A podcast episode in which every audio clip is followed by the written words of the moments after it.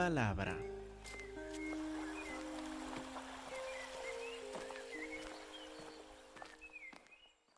Hermanos, por favor, abren sus Biblias a Lucas capítulo 4, Lucas 4, 14. Y leemos ahí que Jesús volvió en el poder del Espíritu a Galilea y se difundió su fama por toda la tierra de alrededor.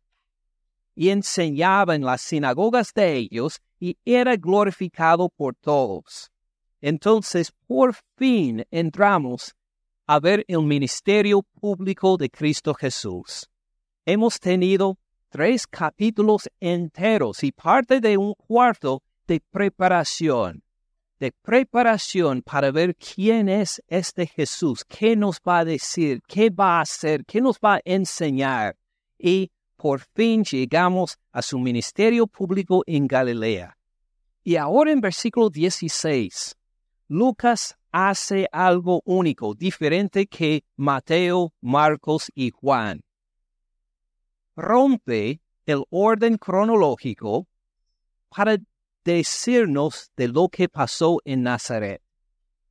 En todo el ministerio público de Jesús, lo que quiere poner en frente, en primer lugar, Lucas, es este evento, lo que estamos por leer en Nazaret.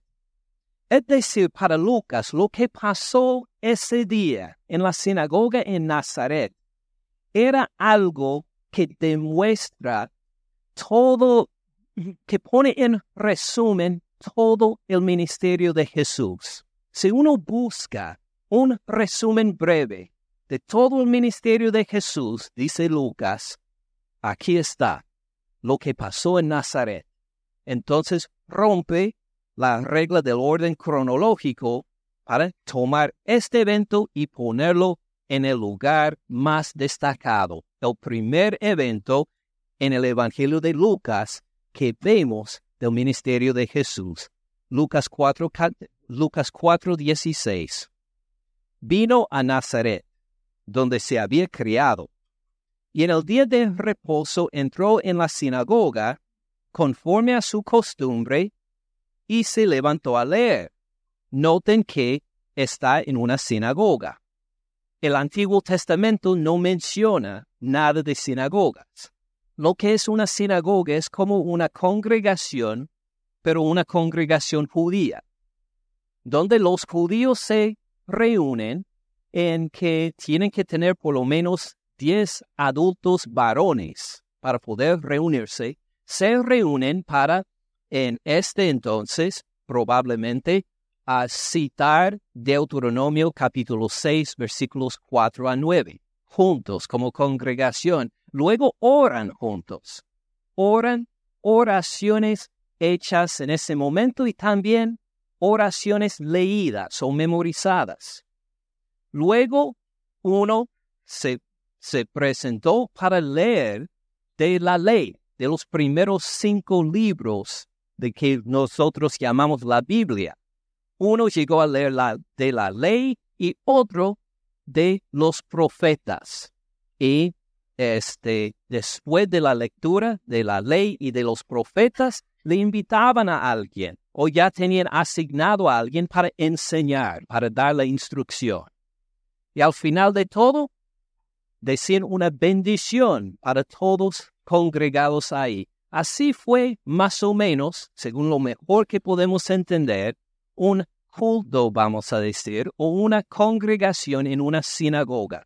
Era algo que se había empezado unos probablemente cinco siglos antes de Cristo Jesús, cuando los judíos estaban en el exilio en Babilonia.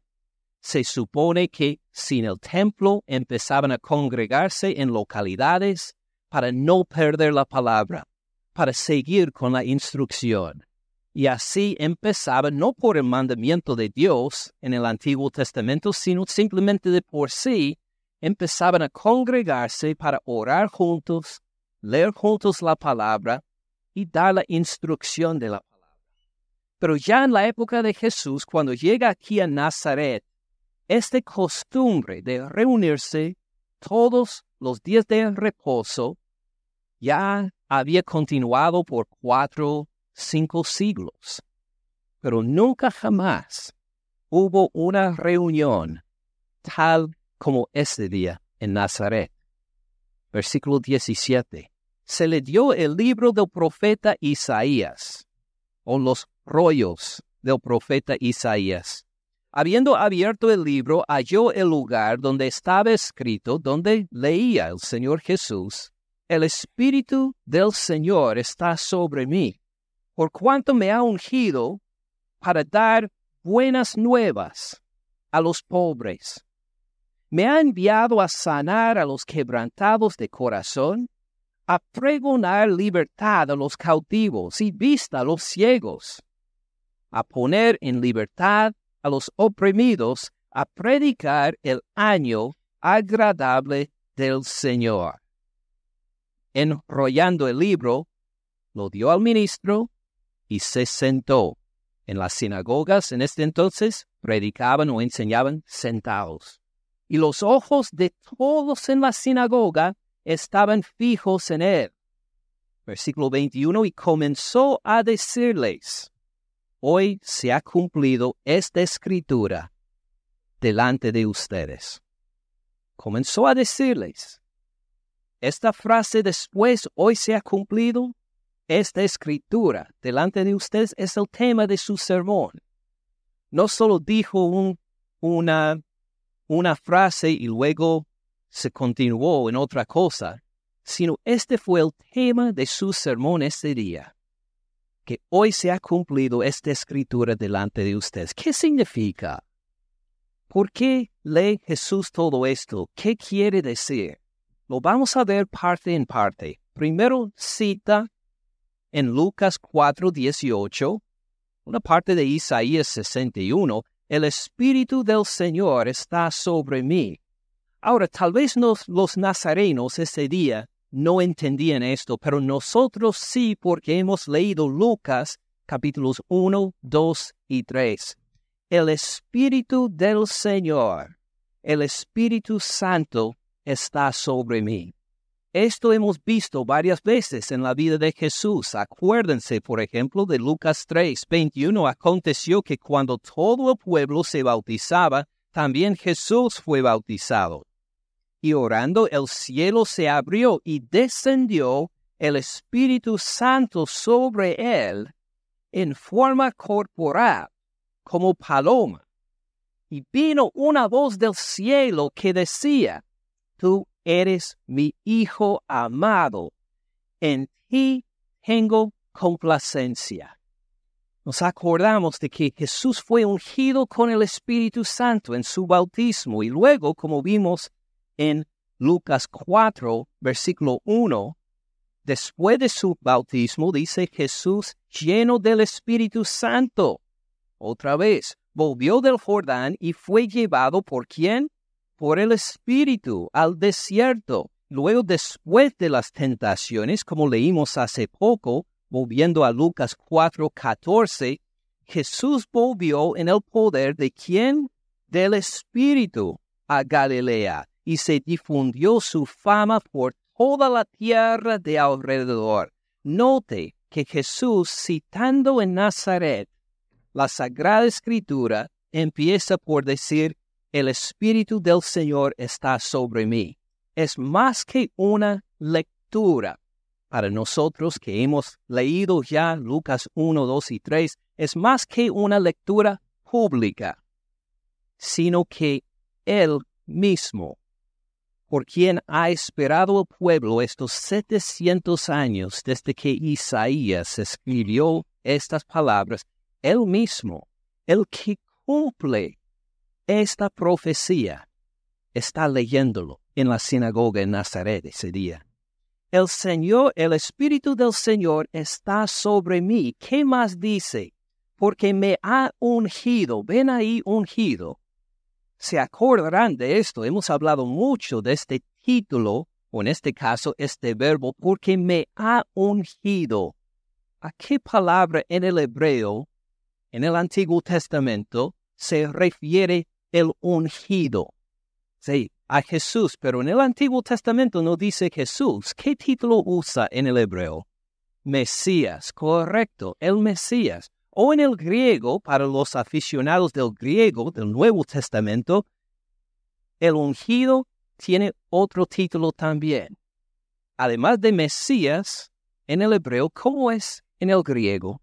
El Cristo por cuanto me ha ungido, hace referencia a este Mesías, al Cristo, lo que nosotros en el español diríamos el ungido. Él me ha ungido. Ah, no hablando de otra persona, pero Jesús mismo, citando, el Espíritu del Señor está sobre mí, por cuanto me ha ungido. Aquí está anunciando bastante claramente cuando dice, hoy se ha cumplido esta escritura dice, yo soy el Mesías, yo soy el Cristo, yo soy de quien habla el Antiguo Testamento. Yo soy la persona por la cual nuestro pueblo ha esperado de por siglos. ¿Uno de ustedes puede decir esto? Yo tampoco, solo el Señor Cristo Jesús. Y esto es lo que está anunciando en la sinagoga ese día por cuanto me ha ungido. ¿Para qué? Para dar buenas nuevas a los pobres, a los pobres económicamente y a los pobres espiritualmente también. Tiene Jesús buenas noticias para los pobres, para los pobres económicamente hablando y para los pobres de espíritu, por los pobres en espíritu, siguiendo el Sermón del Monte, me ha enviado a sanar a los quebrantados de corazón. A los quebrantados de corazón, ¿por qué motivo? Tal vez por una tragedia que les ha pasado, más que todo por el pecado.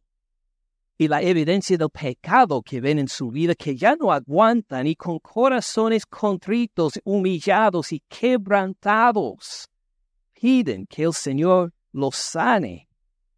Me ha enviado, dice Jesús, a sanar a los quebrantados de corazón, a pregonar libertad a los cautivos. ¿A qué clase de cautivos? ¿A cautivos hablando físicamente? Sí, pero más que todo cautivos hablando espiritualmente. Los que son cautivados por el pecado, los que dicen que ya no puedo más, no aguanto más. ¿Quién me librará de este cuerpo de muerte? dice Cristo Jesús que Él vino para pregonar libertad a los cautivos y vista a los ciegos. Si está hablando de los ciegos espiritualmente, eh, digo físicamente, vamos a ver que Jesús sana a los ciegos. ¿Saben que en el Antiguo Testamento nunca hubo ninguna sanidad de un ciego? Ni una vez. Pero en el Nuevo Testamento, con Cristo Jesús, o sí, pasa muchas veces. Está hablando de la ceguera física, pero también de la ceguera espiritual, de los que andan en tinieblas, de los que no pueden ver a Dios. Él brota como luz a su pueblo y luz a sus naciones. Él vino también para dar vista a los ciegos a poner en libertad a los oprimidos, a los oprimidos económicamente, sí, a los oprimidos por el pecado, por la opresión física y espiritual. Y luego en versículo 19, a predicar el año agradable del Señor. ¿Qué es el año agradable del Señor? Es algo bien lindo. Vamos a verlo pasito por pasito en el Antiguo Testamento, porque es algo muy lindo. Empieza el libro de Levítico 26 para acordarnos en qué se basa esta liberación que se llama el año agradable del Señor. Levítico 26, versículo 12. La idea del año agradable del Señor tiene este evento de trasfondo que se refiere solo en dos pequeños versículos de Levítico 26, 12 y 13. Dice Jehová, andaré entre ustedes. ¿A cuántos les gustaría andar con Jehová Dios? ¡Qué privilegio es! Y esto le dice a su pueblo, andaré entre ustedes. yo seré su Dios y ustedes serán mi pueblo, igual como había prometido a Abraham en Génesis 17, aquí confirma esta promesa. Andaré entre ustedes, yo seré su Dios, ustedes serán mi pueblo, yo Jehová su Dios. Y aquí hace referencia a lo que él hizo para hacer que esto sea posible, que los saqué de la tierra de Egipto para que no fueran sus siervos. ¿Cómo estaban los israelitas en Egipto? Oprimidos, pobres, tal como leímos en, en, este, en estos versículos citados por Jesús, cautivos, oprimidos, pobres. ¿Qué hizo Jehová? Los saqué de Egipto, él dijo. Con su diestra fuerte los sacó para que no se quedaran bajo opresión o en la esclavitud. Yo, Jehová su Dios, que los saqué de la tierra de Egipto para que no fueran sus siervos, y rompí las coyundas de su yugo. Ya no tienen que estar bajo yugo, les di libertad en este evento. Les he andar con el rostro erguido. ¡Qué bendición! ¿Cómo andan los esclavos? Con la cabeza abajo, avergonzados, oprimidos, pobres, no pueden levantar la vista para arriba, pero cuando Jehová los sacó, ¿cómo salieron de Egipto? Con la cabeza erguida, mirando para adelante, mirando para arriba, porque Jehová Dios les había quitado de la opresión había roto el yugo sobre ellos, les había dado libertad y podía andar entonces con seguridad, con confianza, con agradecimiento a su Señor. Ven ahí algo del cambio desde la esclavitud a la libertad. Entonces seguimos para ver que los israelitas tenían que celebrar esto no solo cada año en la Pascua, sino según su calendario, en este evento, en Levítico 25, versículo 8. Hay este evento, este año muy especial para celebrar la liberación que les había dado Jehová. En informarles del calendario que tienen que guardar, les da estas instrucciones en Levítico 25, versículo 8, y contarás siete semanas de años. Entonces van a considerar cada año como si fuera un día de la semana. Lunes, el lunes iba a ser un año, vamos a decir, el martes otro año, el miércoles otro año, y así iban a contar siete semanas de años, siete veces siete años.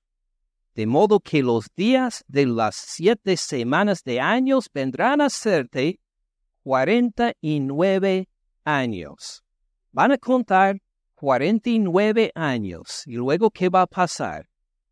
Entonces harás tocar fuertemente la trompeta en el mes séptimo, a los diez días del mes, el día de la expiación. Harán tocar la trompeta por toda su tierra y santificarás el año cincuenta y pregonarás libertad en la tierra a todos sus moradores. Ah, hoy en día a veces la gente ah, se entristece al cumplir los 50 años. Ah, no, aquí vemos que el cumplir 50 años es de gran bendición. Toda la nación va a cumplir juntos 50 años y van a pregonar, anunciar libertad a todos los oprimidos, a todos los esclavos ya no son esclavos más, a todos los siervos ya no son siervos más, se acabó toda clase de opresión. Si uno dice, tengo deudas, tengo, ay, cuánto debo todavía para la casa, te quedas libre, ya no debes nada. Se han cumplido los 50 años, ahora te quedas sin deuda, sin opresión, ya no estás bajo la opresión más. ¡Qué bendición! A disfrutar este año, como deben haber anhelado todos los esclavos y los oprimidos. ¿Cuántos años me queda todavía? ¿Cuántos años nos quedan con la hipoteca de la casa, con el mortgage? Ah, contando, ya llegará el día cuando ya no tengo pagos más, cuando ya no estoy bajo esta opresión para todo un país. Imagínense santificarán el año 50, en versículo 10, pregonarán libertad en la tierra a todos sus moradores. Este año les será de jubileo y volverán cada uno a su posesión y cada cual volverá a su familia. ¿Se acuerda de la casa familiar que le tocó vender porque estaba bajo presión económica?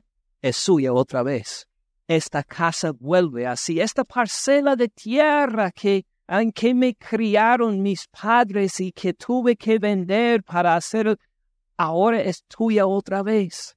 Disfrútela, vuelve ahí, es tuya.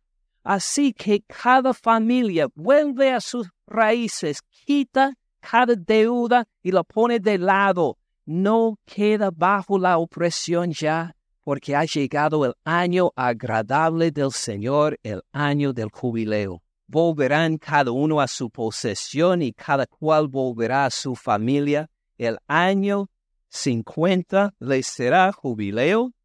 No sembrarán ni segarán lo que nace de suyo en la tierra, ni vendimiarán sus viñedos, porque es, es jubileo. Es decir, este año no puedes trabajar Tienes las vacaciones por un año entero. ¿Cuántas vacaciones le dan cuando em, empieza un trabajo acá en Estados Unidos? O para empezar no le dan nada. Tienes que empezar a trabajar unos seis meses, un año, tal vez le contratan de forma permanente y le dan en todo el año dos semanas, ¿verdad? Y uno anhela la llegada de estas dos semanas y de poder descansar. Imagine, Dios dice acá, todo este año tienes libre. Estás de vacaciones todo el año. No siembren, no hagan nada, no trabajen, no van a estar bajo deudas, no van a, no van a estar bajo opresión, no andará en la cárcel, te quedas libre de toda obligación financiera, cualquiera obligación ya se queda vencida y además tienes un año de vacaciones. ¿Quién va a pagar estas vacaciones? Pues Jehová. Sigue leyendo. Versículo 12, porque es jubileo santo será ustedes, el producto de la tierra comerán. Jehová va a dar la cosecha este año, sin que usted siembre. Van a hacerles por sí por la tierra y va a ser tan abundante que no tendrá que trabajar ni cosechar ni nada este año. La tierra misma producirá lo suficiente para que pueda descansar y gozarse con la familia todo este año.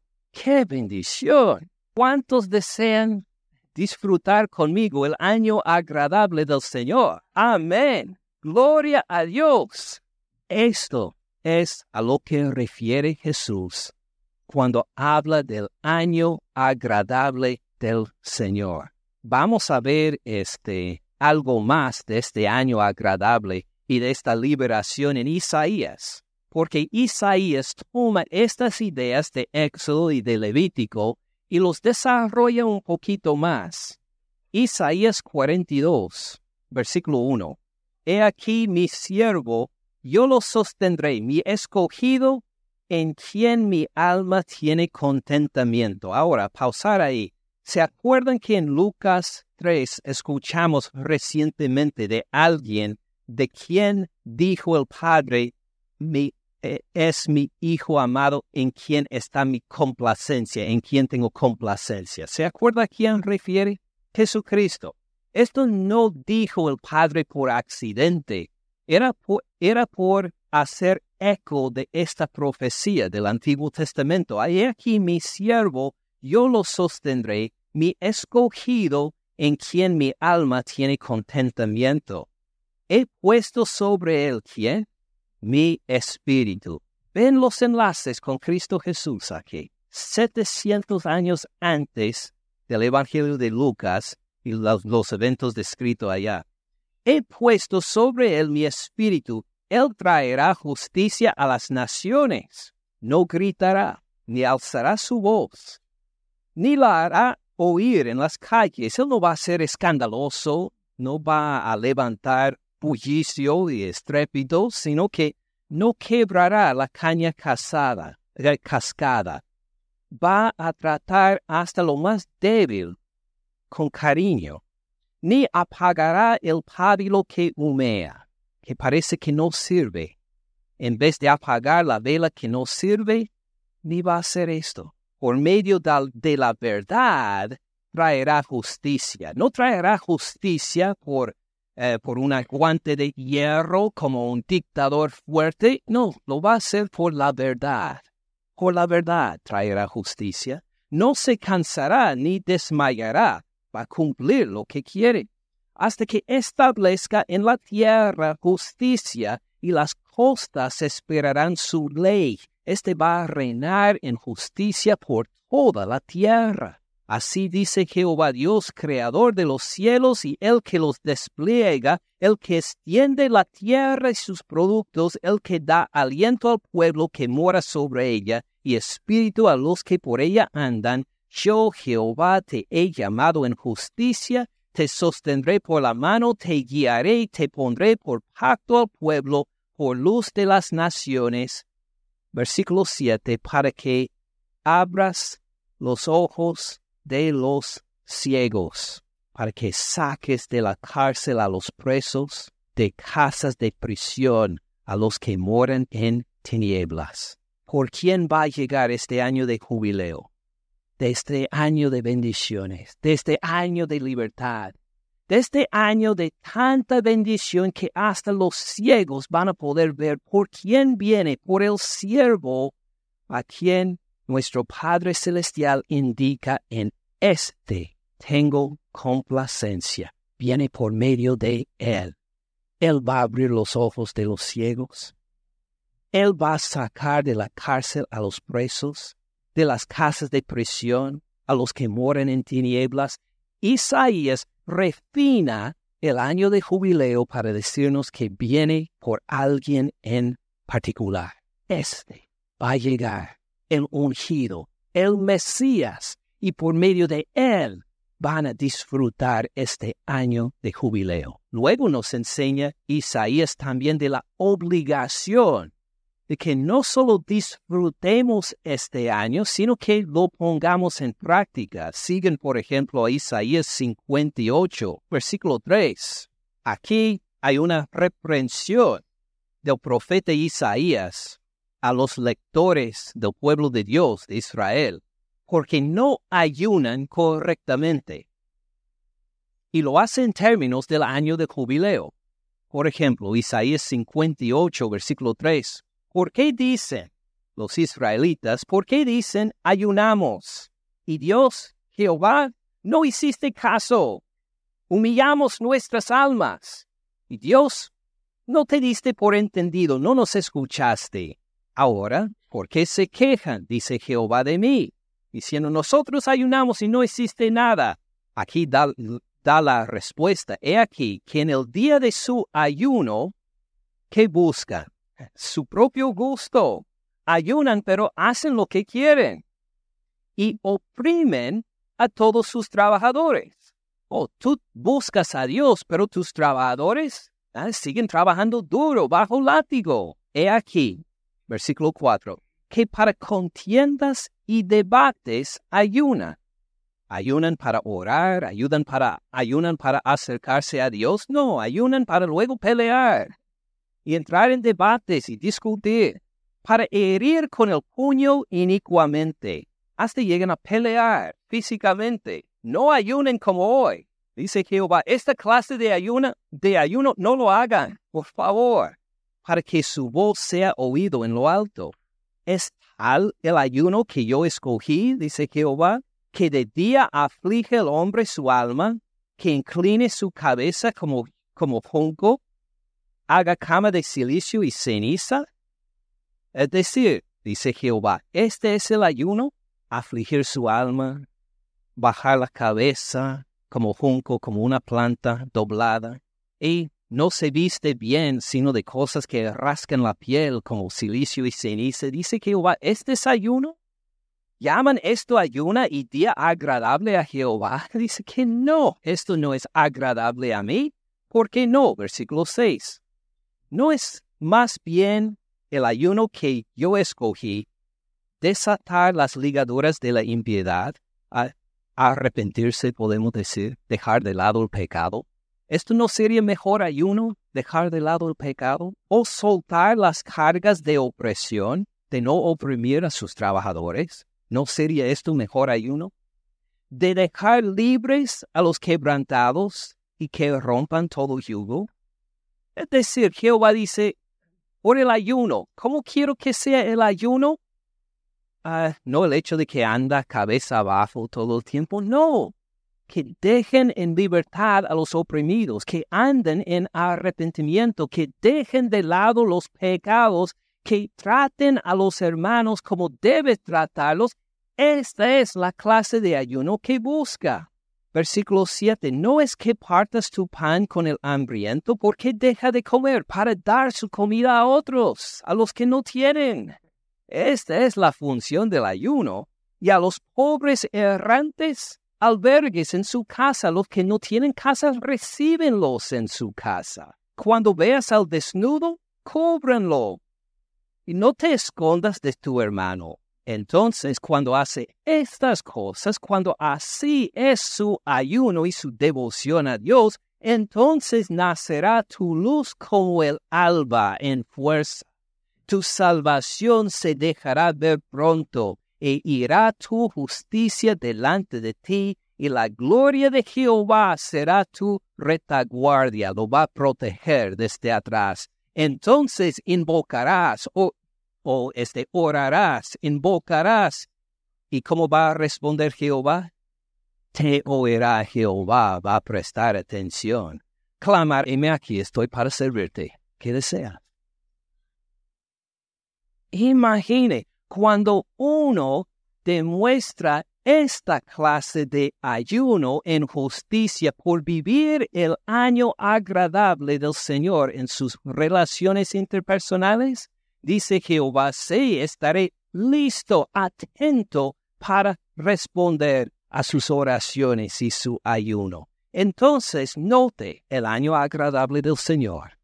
Estuvimos en Levítico. Luego por Isaías 42, ¿por quién viene? Por alguien, por el Mesías, por el siervo del Señor, viene por uno. ¿Va a haber una obligación en este año?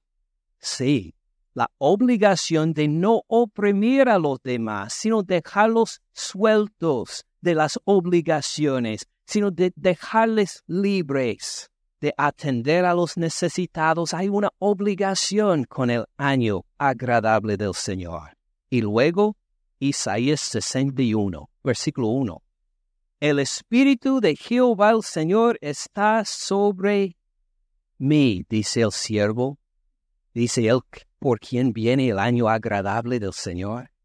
El Espíritu de Jehová el Señor está sobre mí, porque me ungió Jehová me ha enviado a predicar buenas nuevas a los abatidos, a vendar a los quebrantados de corazón, a publicar libertad a los cautivos y a los presos apertura de la cárcel, a proclamar el año de la buena voluntad de Jehová y el día de venganza de Dios nuestro. Note que Jesús no dijo esta parte cuando apareció ahí en la sinagoga en Nazaret, no dijo, y el, día de, y el día de la venganza de nuestro Dios, porque el tiempo para esto no ha llegado todavía. Llegó para anunciar, ahora es el momento, hoy es el día, o el día de venganza va a llegar. Pero todavía hay una puerta abierta donde puede entrar a disfrutar el año agradable del Señor. Disfrútenlo, entren ahí. Pónganse bajo el yugo de Cristo Jesús. Síguelo a Él para bendecir a los demás también, por dejarles sueltos, para, quebrar los yugos de injusticia sobre ellos, para tratarlos con bendición. Así anuncia Jesús en Lucas 4, 18 a 21, citando estos versículos de Lucas y en Lucas 4, 21 anunciando hoy se ha cumplido esta escritura delante de ustedes. Ven donde dice a final de Lucas 4:21, hoy se ha cumplido esta escritura delante de ustedes. Ven estas tres palabras delante de ustedes. En el griego del Nuevo Testamento es literalmente en sus oídos. Hoy se ha cumplido esta escritura en sus oídos. ¿Qué refiere esto? ¿Se acuerdan de una frase que repitió Jesús? El que tiene oídos para oír, oiga. ¿Por qué lo dice Jesús? Así que hay una obligación. Al escucharlo, hay que responder. Al escucharlo, no solo puede decir, ay, qué interesante esta información. Ay, qué agradable, qué agradable. Intelectualmente he disfrutado mucho la lectura el día de hoy. Gracias, Señor Jesús, ¿no? El que tiene oídos para oír, oiga. Esto fue declarado, dice Jesús a los nazarenos, para que respondan, para que escuchen de corazón, para que la pongan en práctica, para que lo vivan. Él mismo es el Mesías. ¿Lo va a recibir o no lo va a recibir? ¿Le va a obedecer o no lo va a obedecer? Hoy se ha cumplido esta escritura a sus oídos. Responde la sinagoga en Nazaret, versículo 22. Todos daban buen testimonio de él y estaban maravillados de las palabras de gracia que salían de su boca, pero había algo que no les quedaba bien, algo que se quedó como ofensa, una barrera que no pudieron superar. ¿No es este el hijo de José? Mire, el Mesías, al Mesías le llaman hijo de Dios, pero en particular al Mesías, como las promesas fueron dadas al rey David, le llamaban hijo de David. Y luego, como nosotros sabemos, habiendo leído Lucas 1, 2 y 3, Jesucristo es también hijo de, de Dios, correcto. Los israelitas esperaban el hijo de David, el Mesías. Nosotros sabemos que Jesús es mucho más.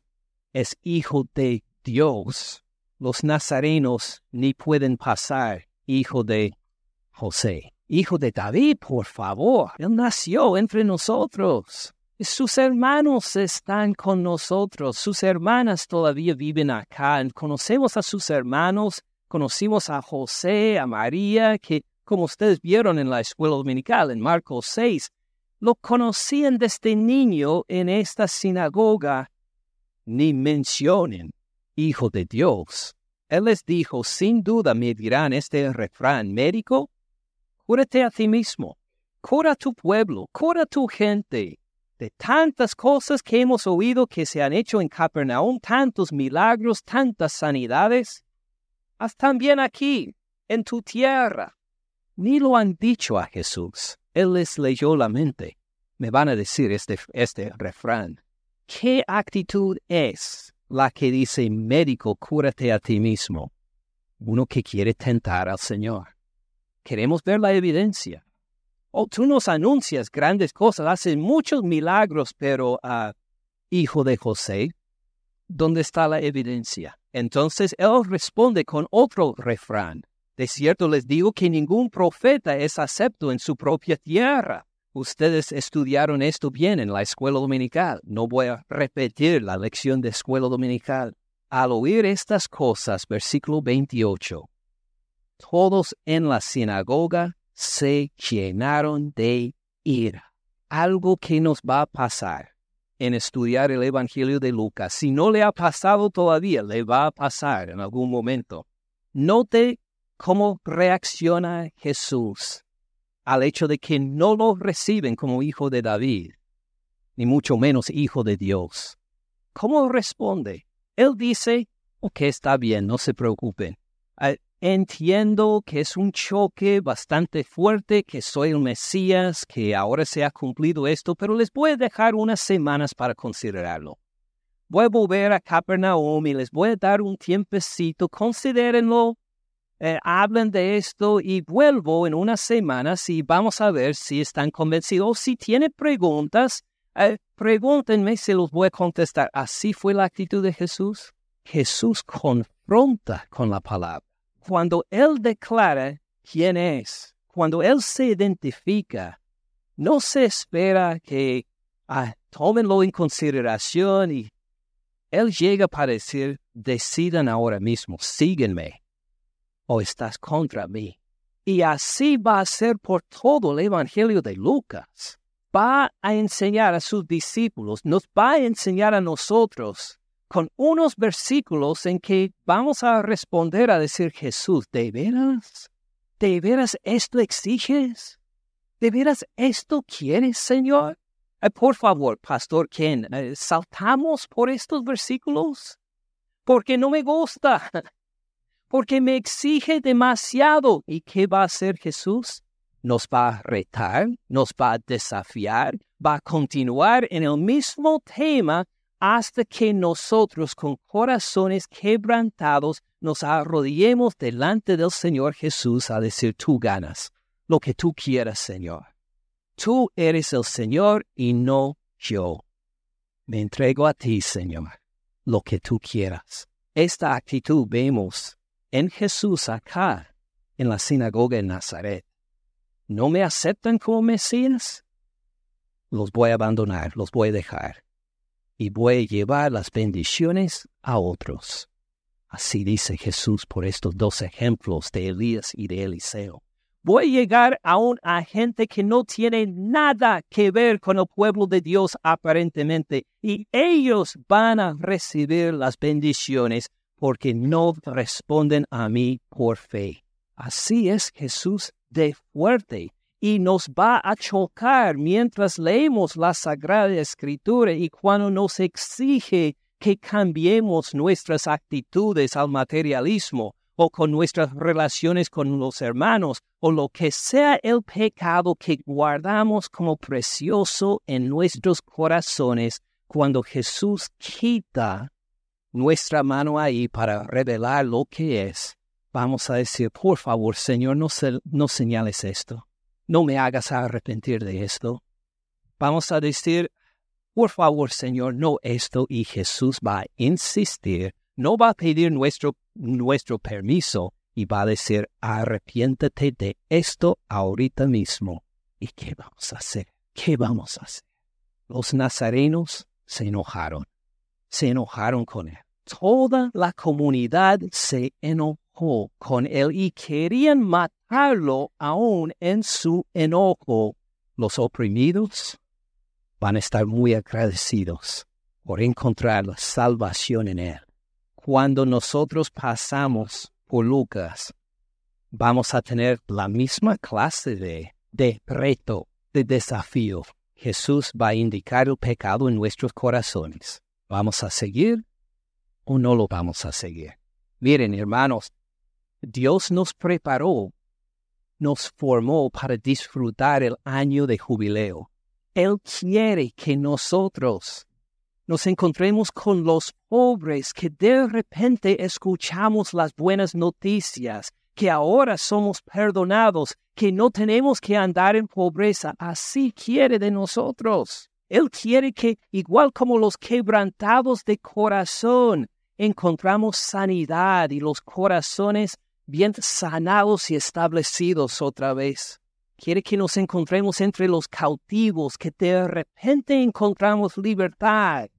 O a los ciegos que pueden decir, ahora veo, antes no vi, aunque podía ver con estos ojos físicos, no podía ver con mi alma, con mi corazón, con mi espíritu, y ahora veo Así nos preparó Dios para vivir y disfrutar este año de jubileo, pero solo viene por medio de Cristo Jesús en arrepentimiento, de ninguna otra forma. Y cuando nos arrepentimos de nuestro pecado, cuando andamos en el arrepentimiento, confiando en su muerte en la cruz por el perdón de nuestros pecados, disfrutamos el año de jubileo del Señor, la paz, el poder ver la libertad.